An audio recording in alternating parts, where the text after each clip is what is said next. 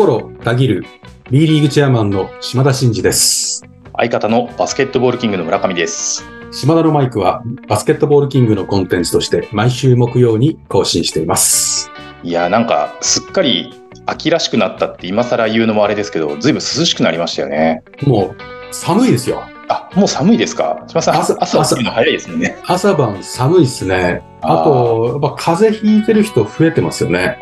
そうですよね。あとインフルエンザとかがすごい流行ってるじゃないですか。うんうんうんうんうん。まあその季節の変わり目で風邪をひいてるというところもあるし、はい。インフルエンザが季節外れっていうか、まあ、これが今後スタンダードになるのかもしれませんけど、うん。流行ってたりとか、はい。もうなんか、よくわかんなくなってますよね。うん。こう、季節が、もともと我々の中である季節のまああり方というか、うんうんそういったものがもう、どんどん変わってて、は季季節も変わるし、なんか流行り物も変わるしい。う、ん。世の中大変なことになってるし、なんか、我々人類も適応していくのが大変なやっぱ時代になってきたなっていう感じやっぱしますよね、なんか。そうですよ。やっぱりこう、大きいものがね、はい勝つんではなくて、うん適用したものが勝つと。まあ、ダダーウィンの進化論じゃないですけど、うんやっぱこう、常にアジャストしていかなきゃいけないですよね。何かにつけてね。確かに。き気温においても、なんか、世の中の動きについても、ね、だからバスケット界なんかもいろんなこと起こりますけど、まあ、常はい々ね、こう、適合するというよりは、こっちの場合、新しく先を先を行って、はいはい。多少ずれても進むぞっていうところがあるんで、うん適用の前にベースを変えていくぞみたいなところがあったりするんで、まあまあまあ、それはきちっと説明をしながらね、はい。皆さんにこう、適合していただけるようにうんうんやっていかなきゃいけないなとうん。うん思いますね。なるほど。季節の話から。確かにうんですね。今日はず、あれですからね、オンラインでね、収録してるんですよね。はい。なんで、ちょっとテンポがね、あの、リアルと違うかもしれませんけど、はいまあ、。最近このオンラインでうんこの収録するっていうのもだんだん慣れてきましたよね。そうですね。うん。手軽にいつでもやれるっていうのはね、やっぱりオンラインの良さですから、うんリアルとオンラインの良さみたいなことをね。いや、ハイブリッドですよ、もう本当に。うんリアルの重要性は高まりつつも、そこに一辺倒になってしまう非効率を、なんとかしようと思ったら、やっぱりこう、バランスのいいハイブリッド。はいはい。まあ、これに尽きるから、この収録もね、時々ちょっとスケジュールが合わないと、これオンラインでね、はい収録することになりますけど、まあ、これはこれでね、やっぱ慣れていかないとね、はい。いけないですよね。そうですうんね。まあ、収録はやっぱりこう、リアルじゃないとなんかテンポがね、とかって言ってると、やっぱりこう、なんですかね、おじさんチックになっちゃうから、ダメですよね。うん、もうそんなことを言わないで、うんいかなる状況でも、はい冒頭の話じゃないけど、適合していくと、はい。フィットしていくことが大事だと思うんでね、はい。頑張っていきたいなと思いますね。はい。まあ、そんな環境の中お送りする本日ですけども、うんあの、お便りをね、あの、結構皆様からいただいてますので、え今回はお便り紹介ということで、えー本編の方は進めていきたいなというふうに思っております。OK です。じゃあ今回はお便り会ということで、えーその内容に対してお答えしていければなと思いますので、よろしくお願いいたします。はい、よろしくお願いします。はい、えーそれでは島田のマイク、スタートです。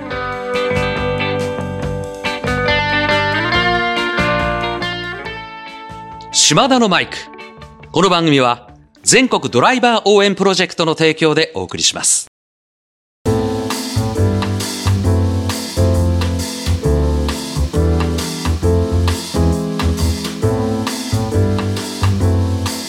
はい、えーということで、えー今回の配信はですね、えーお便り紹介会ということで、えーうんはい、皆さんからの、えーとお便りを紹介していきたいというふうに思ってます。はい。えー、5つ目なんですけども、ちょっとペンネーム、ラジオネームはなかったのですが、えー内容に私の方からえーご紹介していきます。うんえー毎週楽しく拝聴しています。えー前向きにえー活躍されているお話は、えーいつも私を前向きなポジティブマインドへと導いてくださいますとうんいうことで、9月9日、えー10日ですね、えー韓国、佐賀、えーそして千葉ジェッツの試合はとても素敵な取り組みでした。えーチアマンの、えーご意見をお聞かせくださいというふうに書いてあるんですが、おそらくこれは9月の9日、10日ですね、ホテルフローラプレシーズンカップ2023ということで、佐賀バルーナーズ、それから KBL のアニャン KGC、うんえーソウル、NK ナイツと、えー千葉ジェッツの、えー日韓4チームのトーナメント形式で行った、うん。えープレシーズンマッチみたいなのをやりましたと。えーこの時こういうのはいい取り組みだなということでお話が来てると思うんですけども、うん。えーここについてえーチェアマンのご意見をお聞かせくださいということですけども、あのですね、はい結構私、韓国とか台湾とか中国とかフィリピンとかアジア各国に行ってリーグの皆さんと話をしてるじゃないですか。はい。でその中で KBL との関係性非常に今良好で、はい。はい。はい、来年の3 5月、3月、ファイナルにも私もご招待されてるんで行ってきたりするような、お互いに B リーグのファイナルに来てもらって、うんお互い交換、えーで最後フィニッシュを見るみたいなことをやってるんですけどね、そのぐらい関係性が良くて、はい KBL からも、このプレシーズンを一緒にこう盛り上げる企画をやろうということをずっと言ってて、あで、そうなんですねまあ、そうなんですよ。で、リーグ、リーグとしてなんかこう無理やりセッティングするというよりは、クラブにつないで、クラブ間でうまくこういう話が成就したらいいねっていうことの成就した第一号案件って感じなんですよなる。ほどなるほど。なんで、KBL との関係性とか、アジア枠の韓国選手が増えてきているこの状況下において、この取り組みは非常に今後のアジア戦略においても大事だよねっていうことで、うんこのイベントには B リーグも支援してるんですよ。なるほど。うんそのぐらい、あの、大事にしてるイベントが今回、はいあの、開催されて、あの、盛り上がったんで、うんうん。あの、良かったなと。多分、毎年こういうのがどっかしらで起こってくると思うし、うんうんうん。えっと、KBL だけじゃなくて、他のリーグのおクラブとこの複数チーム同士で、うんこのプレシーズンカップみたいなうんことをやってくるところは出てくるんじゃないかなと思いますね。そうですよね、なんかそれぞれの国のバスケットを知るきっかけだったりとか、うん。あ韓国のバスケットってこうなんだとか台湾ってこうなんだみたいなことを、まあ、日本国内でもね楽しむことができるって非常に面白いなというふうに思いますよね。そうですね。これもすべてアジア枠っていうね、うんうん。えー仕組みの中でアジアの、まあ、良い選手がね、日本でプレーすることが増えてきて、はいまあ、実現してきてる話なので、うんあの、良い流れだなと思っています。はい、はい。続いて2通目ですけども、えペンネームはヒッキーさんということで、え島田さん、村上さん、こんにちは、えー先日は直接お会いできて感動しましたということで、公開収録にいらっしゃってたうんんで。すかね。ありがとうございます。で、これがまたすごいんですけど、あの後、えーポッドキャストで初回から50回すべて聞き直しました。ということで、またすごいですよ。これはすごい。すごいですね。あの後だから、まあまあ、もう1ヶ月ぐらいでガッと全部聞いていただいたという。いやこれはね、150回って、例えばね、はい10分ぐらいの番組とかだったら、1.2とか1.5とかでやって、やれないことはないですけど、意外と島田のマイクは、ボリューミーですから、そうですよね。長いやつは長いですから。長いですからね、これをすべて聞き直すのはね、すごいと思う。ありがとうございます。嬉しい。そして、そうなんですよ。我々もすっかり忘れてるぐらいの勢いなんですけど、昨年1月、新年の抱負でファンミーティングのことを話されていましたねっていうふうに、あ、うんそうだったなっていうのを僕も思い出したんですけど、そこまでちゃんと聞いて書いていただいてると。ああ、もう、私は覚えてましたよ。あ 本当ですか？さすがですね。今回のこの企画の前提には、そういう、まあ、そもそもやりたかったから言うんう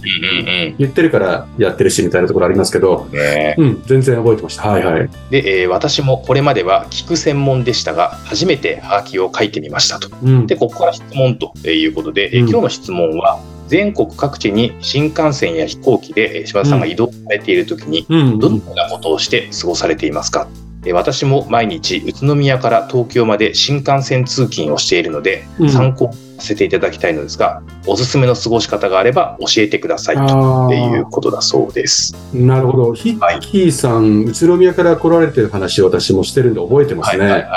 ありがとうございます、まずは。そうですね、これね、本当に移動時間って、それぞれこう、過ごし方いろいろだと思うんですね。で、私の場合は、もうその移動時間ってすごい大事だと思ってて、は例えば飛行機だったら今国内線だったら、Wi-Fi もつながるじゃないですか。あそうですよね。まあ、うんもちろん新幹線の中だったら Wi-Fi、Wi-Fi って普通にネットにつながるんで、はいまあ基本的に何かしらやってますね。うんででで、基本的にはルーティンがあるんで、は家を何時に出るかによって、そのルーティンの進捗具合によって積み残したものをあややっつけるっていう観点。うん結構その朝毎日決め決めて聞いてる Voicy とかの、はいえー日本放送さんもそうですけど、番組で好きな方の話を聞いてたりすると、そういうのを聞いてたりとか、はいはい YouTube で興味のある案件についてちょっと深掘っうん検索して深掘って収集するとか、うんまああとはもちろん英会話だったり新聞だったり、あとは毎週雑誌を4、5冊読んでるんですね。はい。うん、その雑誌をバーッとお毎日目を通してるんですけども、そうそういうのをあの見れてないものをバック見たりとか、うんうん。あとニュースピックスとかで私はあのニュースピッカーでもあるんで、あ、そうなんですね。き記事をバーッと読んでコメントを打ってたりとか、うんうんうん。これ、これがなんか普通に日常的な、うん。あのルーティンなんですけど、まあ、当然その、その日の仕事の準備してたりとか、移動してて、着いたら講演とかっていうのもあるし、着いたらセミナーとかもあるんで、うんうんその資料を読み通したり、飲んだりとかしてることもありますし、とにかく何か詰め込んでやってますよね。割とじゃあ、インプットに結構時間を、その移動の時間を当ててるってことは、完全にインプット。ああ、なるほどなるほもうこ講演とか出張で、あの、現地について知事と会って、市長と会って、講演して、スポンサーと会ってる時から、バーってスケジュールあったら、そのスケジュール確認して、そこでクラブのことを調べたりうん、クラブのやってるう SNS とかを見たりとか、最新のクラブの情報とかを自分で収集して、ど。うん。現地行っても、そつなくこう話せるようにインプットしたりとか、まあ、とにかく徹底インプットですね。だから寝るとか、うん。移動中に寝るとかは絶対ないですね。なるほど。で、これ、これは移動の行きの話です。はい、はい。帰りはノート書いてます。ああ、そっか。その日の締めですからね。うん。帰りはノートを飛行機の中でも、うんえー新幹線の中でもノートを書いてますね。たとえ酔っ払ってても。そんな感じ。はい。移動は、えー行きはインプットに、えー帰りは、えーノートを中心にアウトプットで、そうですねということですかね。そうですね。だから結構1時間とか2時間とかうんうん。30分とかいろんな移動ありますけど、移移動って積み重ねるともうとんでもない時間なんですよね。ああ、そうですよね。ですから、い移動ってともすれば、なんとなく雑に YouTube 見てたりとか、なんか雑にこう、なんとなくネットサーフィンしちゃったりしがちじゃないですか。場合によってはゲームとかで少しうんこうやったりとかね。でもね、それ積み重ねるとやっぱ大きいんで、あの、何を過ごすかは自由ですけど、はいすごく重要な、うんあの時間だって捉えて向き合うっていうことは大事じゃないかなと思いますね。はい。ありがとうございます。うん。まあ、ヒキさんからのね、ご質問には今答えていただいた最後にちょっと一言ですね、えー宇都宮ブレックスもえー新アリーナを今のアリーナの隣に建設する予定であることを、えー市長が発表しましたと。えーぜひ、うんとも島田のマイクで取り上げてください。楽しみにしています。というようなことなんですけども、えー宇都宮もじゃあ新たにあアリーナのという話が発表されたということなんですね。まあちょっとタイミング見てね、うんブレックスの藤本さんともお話ししたりとか、良きタイミングがあれば行きたいなと思ってますけど、はい。あの、アリーナの話がこう動いてるっていうのは、すごく嬉しいですよね。うんはい。また何か、はい。あの、情報キャッチしてですね、はいクラブに行くようなことがあれば、はいあの、またこの番組の中でお話をしたいと思います。はい、ありがとうございます。続きまして、えー、3通目ということで、えーまあ、井上さんと、えーいつもですね、おはがきをいただいている、えー方ですけども、えー柴田さん、村上さん、こんにちはと。えー9月23日頃、必ず咲く彼岸花が今年は10月1日頃咲きました。異常気象ですね、と。まあうんね、冒頭ちょっとね、季節のお話もしましたけど、やっぱりこう、そういうね、花の咲きぶりとかでも季節のちょっと変化を感じるなというところですが、えー井上さんからですね、井上さんもまあ、先日あの、公開収録に来ていただいたということなんですけども、えー先日の公開収録の中に、うん。推しを取るのがいいという、えー話がありましたが。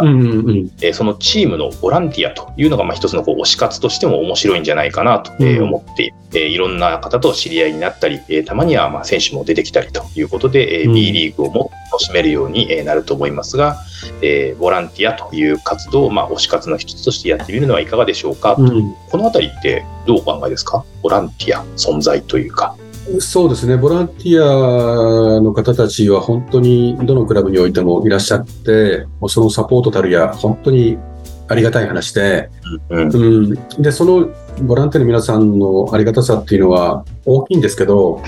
どうしてもね、日常的にバタバタしてるとね、はいはい。えーそこへの感謝の意を伝えきれなかったりとか、やっぱり皆さん、クラブに対して思いが強いだけにね、はいはい。逆にボランティアをやると、うん、そのクラブの表層的なところだけじゃなくて、うん。裏の裏もこう感じることがあるんでね、はい。それは、あ推しということだけではなくて、そのクラブをこう深く認知するっていう意味では有効だし、まあ、それをもってすっごい好きになることもあると思いますし、はいはいはい。うん、逆にそれを知って、あまりにも裏の裏を見見えすぎて、うん。ちょっとうんってなることもあるかもしれないですよね。うん。ですから、結局、あの、ボランティアとして関わることは、深くボランティアの仲間とかね、うん。クラブとか、たまには選手とか含めて、深くなり得ることですけども、そ、そこら辺のところはいろんなパターンが、ああ、の、すごく良いことと、あまりいろんなものが見えすぎちゃうと苦手なんですっていう人だと、逆にうってなることもあるかもしれないんで、うん。なんか、それはクラブによってやはり、そのボランティアさんに対する配慮みたいなのが、ね、少し違ったりすることもあると思うんで、なんかそこ、そこら辺はこう、念頭に置いて関わってもらうのが、すごくいいのかなって思いますね。そうですよね。まあ、うんいろんな関わり方とね、まあ、あの、個人差もあると思うので、こう、うん。感じ方とかもまた違うかなと思いますけど、まあ、井上さんは、えー推し活としての、まあ、ボランティアというのも、まあ、面白いのかなということで、ぜひ、なんか興味のある方、いや、もう推し、もう基本的に推し活としてのボランティアだと思いますよ。ボランティアとして手伝ってる方たちは基本的にコアのファンの方がいいですね多いんで、もう愛が溢れすぎて何かできることはっていうところで来てるんで、ファンの中での、コアファンの中でも、表にこう見せてるか見せてないかは別として、心のそのコア感は最上級の皆さんが多いんで、そうですようね。ん、だからあの、そういう方たちに支えられてるっていうことには、常々クラブは感謝しないといけないと思いますし、ほとんどしてると思いますけどね。はい。うん、だからこそあの、どこまでも深く知り得る立場にもなっていくんで、まあ、そこをこううまくバランス取っていただけるといいかななんて思いますね。うん。はい。はい、ありがとうございます。えーそしてですね、4通目ということで、こちらももう、えーもう常連にえーなりつつありますけども、えー名鉄インカリアの、えー支配人様から、えーまたお手紙をいただいていますと。えーうん先日は公開収録に参加させていただき、誠にありがとうございましたと。うん、島田チェアマンの軽快なトークが大変面白く、あっという間の3時間でしたと。あっという間の3時間ってめっちゃ長いで すよね。はい。めっちゃ長いですよね。えーまあ、参加する当日、勝手に達夫ルーム無料宿泊券を持参し、大変失礼しましたと。あの、チェアマンの粋な計らいで、じゃんけん大会で、えープレゼントすることになり、えー何名の皆さんにお渡しできて大変嬉しかったとい。やー、すごいですよね。はい。もう、営業マインドもですね、うんえーもう、長瀬さんはいつもしっかりされてるんですけど、うんここでやっぱり、こう、営業マンだなと思うんですけども、えーそんな達夫ルームですが、うんこの10月、新シーズン開幕を機にうんバージョンアップをしましたと。うん。室内だけだった装飾を今回はバスルーム内まで広めました。ということで、まあ、写真なんかもいただいてるんですけども、えーうんさらにパワーアップした、えー、達夫ルームですね、はいはい。えーこちらにご旅行の際、まあ、お立ち寄りくださいというようなお話で、えー追伸ということで、次回の公開収録も楽しみにしていますということでございますが、タツオと添い寝とか、はい、タツオと混浴とか、そうですね。なんかちょっとこんな感じですけどね、ちょっとラジオでこんな感じ良くないんですけど、なるほど、なるほど。まあ、一つの刈谷の名物になっていくのかなと思いますけど、引き続きね、あの、そうですね。一回泊まっていただきたいですよね。あのー 行った方。でも、そこそこ予約が入ってるって言ってましたよね。あ言ってましたよね。うん結構やっぱり、せっかくだから泊まってみようかっていうことだとは思いますのでね。そうですね。もうぜひ、あのー三河にね、はいえっと、アウェイで行かれる方とか、まあ、県隣に行かれる方は、あの、名鉄インさん、まあ、カリアのね、支配人もそうですけど、スタッフの皆さんもものすごく感じがいいんでね、はい。多分気持ちよくお過ごしいただけるかなと思うんで、ぜひ、はい。あの、ご利用いただければと思います。はい私からもお願い、皆さんにお願いします。はい。はいということで、えーメディスインカリアのはい。長瀬さん、いつもありがとうございます。ということで、えーあと、最後にですね、えーお便り5通目なんですけども、これはもう開幕をして、えーなんですけども、ペンネーうんムザッキーさんということで、えー2023-24シーズン開幕おめでとうございます。うん。えースターアリーナでの開幕宣言を会場で見られて、えーうん。当日会場でステッカーが欲しくて勇気を持って声をかけさせていただいた、えーものですと。うん。えー残念ながら、えーステッカーはその時確か忘れてったってチェアマンおっしゃってたんで、最近ね、最近私サボってるんですよね。ダメですよ、ちゃんと持っていかないと、そこは。はい。はい、残念ながらステッカーはいただけませんでしたが、えーツーショットを佐賀最高ポーズで撮らせていただき、とても嬉しかったです。はいはいありがとうございはます。えーね佐賀アリーナの人気はいかがでしたか、今後も島田のマイク楽しみにしてますということでですね。い。まあ、もものすごい盛り上がってたっていうのはもちろん、あの、開幕戦だったんで、はいまあ、7000人以上も入ってね、はい。盛り上がってたのはもちろんそうなんですけど、はい。やっぱり佐賀のなんかこう、ファンの皆さんのノリみたいなことが、こう、バージョンアップしてるなっていうのがすごく嬉しかったですし、まあちょっと、あの、私、ちょいちょいステッカーをはい。忘れる、わ忘れがちなので、最近。はい。その時は、一緒に写真撮りましょうって言ってるんですよ。はい。はい。あ、なるほど、なるほど。ででもね、あの、考えてみたら、別にステッカーを持ってる持ってないとか、じゃなくて、写真とか、うんサインだとか、もうそういうのは、私はもう気軽にやりますからね。はい。うん。ですから、あの、ステッカーがないからとかじゃなくて、やりますんで、うん。ステッカーをなるべく持つようにしますし、それがどうこうではなくて、全然言ってくださいね。はいどの会場でも。はい。そうです。はい。いうことでございます。ちなみにちょうど開幕のね、話になって、まあ、あの、佐賀7000人以上のっていう風な、えー入場者があっても、先出し開幕から非常に盛り上がったというお話もありましたけども、うん。実際ね、10月14日のアルバルク東京対宇都宮ブレックスでは、えー1万40名、えー翌日15日の、えーまあ、同じカードですね、うん。えーこちらは1万225名ということで、うん。えー2日連続で最多入場者数を更新したりとか、うん。それから、アルティーリ市場さんもそうですね、えー5294人、えー越谷アルバも4068人ということで、合計18クラブがホームアリーナに平均4000人以上の観客を集める、まあ、好調な滑り出しだったということも結構ね、周辺のニュースで話題になってましたけども、うんこのあたりいかがでしょう？滑り出しの状況をチェアマンからご覧になってと。すごいですね。これもちろん、我々毎試合、こう、入場者数を当然記録をし、うんえー残りの試合で、この流れでどう推移していったら、どのぐらいの感じでいくかというようなことをシミュレーションするんですけども、はいはい。B1、B2 ともね、まあ開幕2節終わって好調な滑り出しじゃないですか。はい。まあこの状況から鑑みて、まあもちろんこの開幕節がずっとどのチームもホームゲームでうん。全て続くわけじゃないんですけど、はい。この開幕2節ぐらいの威力でシーズンをフィニッシュしたらどうなるかってシミュレーションしてみたらですね、なんと B1、B2 でおよそ420から30ぐらいなんですよ。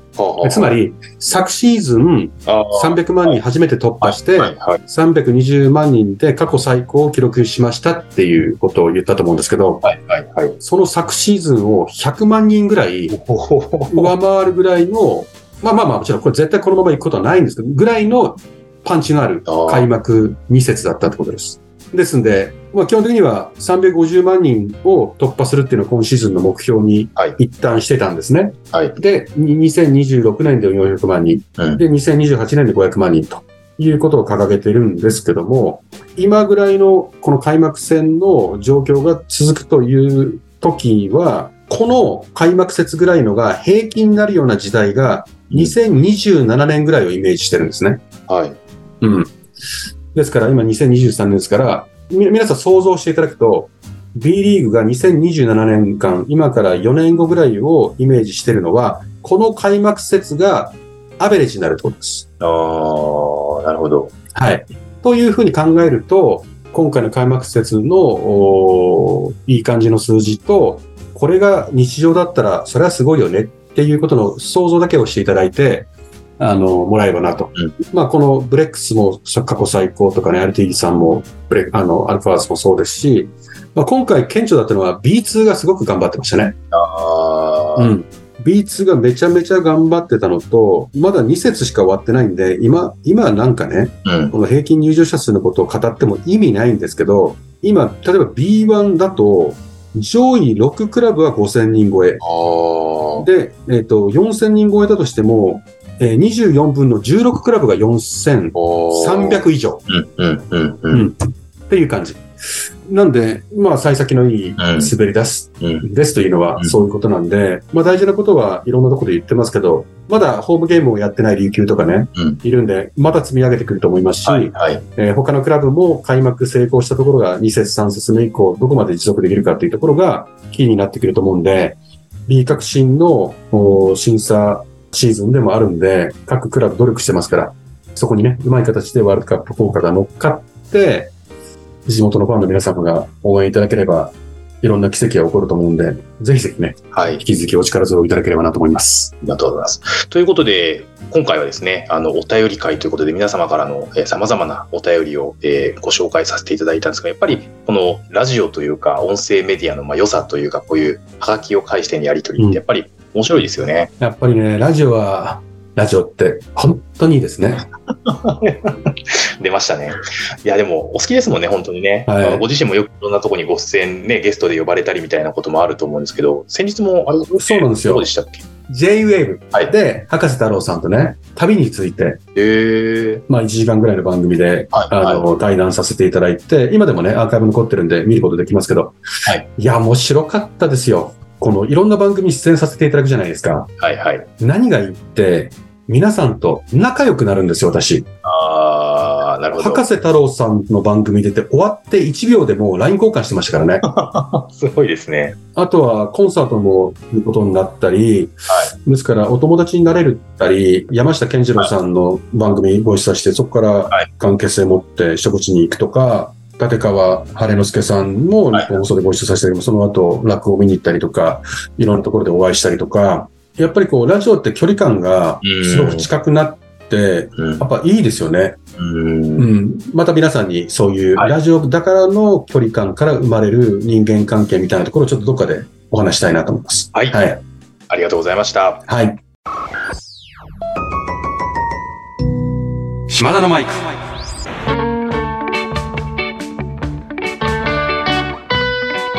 島田のマイク。この番組は全国ドライバー応援プロジェクトの提供でお送りしました。はい、えーということで、えー本日はお便り紹介会ということで、まあ、あの最後はね、えー佐賀の先出し開幕の流れから開幕2節についてもちょっとお話をして、いやー、やっと始まったなというふうに思ったところでもう早速ね、オールスターの発表が10月19日にもされましたけども、なんかまあ早いなというか、あっという間にもいよいよバスケットボールのシーズンが来たなという感じはしますけども、さん、オールスターについてはいかがですか？そうですね。今回、あの、会見をさせていただいて、は沖縄アリーナで10年ほどね、うん。あの、アリーナ MC をしていた、はいフーバさんっていう方と一緒に、あの、会見に臨んだんですけど、はいいや、やっぱり、あの、おお笑いの方でもあるんで、もうテンポが良くて私はもう楽しかったですね。そこ、そこって感じですけど、すごい楽しかったです。はいあの、楽しい感じが伝わったかなと思いますけども、やっぱり今回の大きなポイントは、まあ、この沖縄はもともと以前に決まってて、まあコロナもあって伸びて、はい。はあの、このタイミングになったということなんですけども、3日間、い。うん。ゲイ3まであるということですね。えー来年の1月の12、13、14で金、土、日なんですよ。うんうんうんですから金曜日はちょっとフェス的な、あこう、うんエンターテインメント満載のイベントをするということと、13、14は従来のコンテストだったりとか、U18 のゲームだったりとか、アジア枠と B リーグの若手のうん選手たちの選抜チームだったりとか、あとはもうメインの、うん。えーオールスターゲームがあったりとかっていうところは変わらないんですけど、まあなんて言ったってこの3日間ですね。ですから、まあ、ちょうど金土日ですし、はい。あの、今からお休みを取っていただいてですね、はい。ぜひ、あの、会場に足を運んでいただきながら、沖縄で、えーまあ、旅行を楽しむというようなことを皆さんにこう検討いただけると嬉しいなと思いますし、あの、これから、あの、どんどんファン投票等々も始まるんでね、はい。ぜひ、あの、ご参加いただいて、楽しんでいただければな、というふうに思っています。はい。はい。ということで、はい。えっと、皆様、こちらですね、ファン投票については、バスケットライブでの投票がもうカウント3倍になりますから、今11月末まで、えー無料視聴キャンペーンをやってますんで、ぜひこの機会にお申し込みいただいてですね、はい。えーまあ普段のゲームを見ていただきたいですし、えーバスケットライブの投票もぜひ、はい。あの、お願いしたいなというふうに思っています。はい。はい。ということで、えー島田のマイクでは、リスナーのあなたからのメッセージを受付中です。私への質問、企画のリクエスト、お悩み相談、暗算祈願、何でも構いません。番組で紹介させていただいた方には、島田のマイク、オリジナルステッカーを差し上げております。宛先は概要欄に載せております。あなたからのお便りをお待ちしております。では、えー島田のマイク、ここまでのお相手は、心たぎる B リーグチェアマンの島田真二と、相方の村上でした。また来週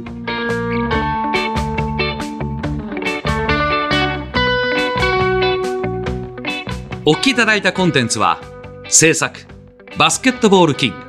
制作協力、B リーグ、配信、日本放送でお届けしました。